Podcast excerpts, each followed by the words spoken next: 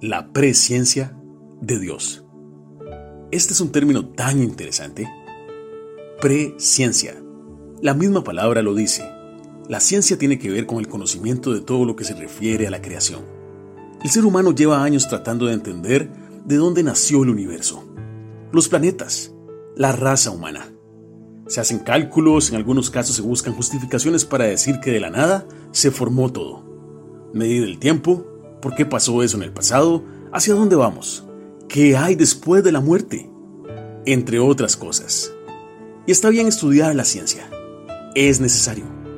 Hasta se han creado héroes que logran saber lo que depara el futuro, para saber cuál debe ser el próximo movimiento. Y en realidad siempre algo sale mal, siempre falta algún cálculo, ocurre algún error. Y es que todos somos finitos e imperfectos.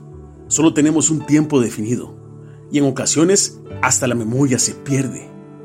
Es por eso que debemos aprender a descansar y confiar en aquel que todo lo sabe desde el inicio, porque todo lo creó.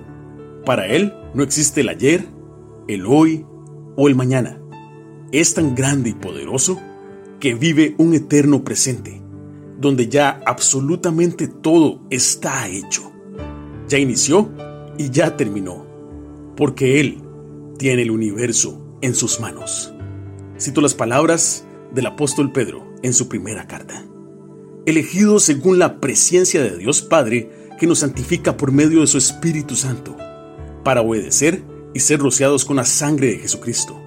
Gracia y paz les sean multiplicadas. Primera de Pedro capítulo 1, versículo 2.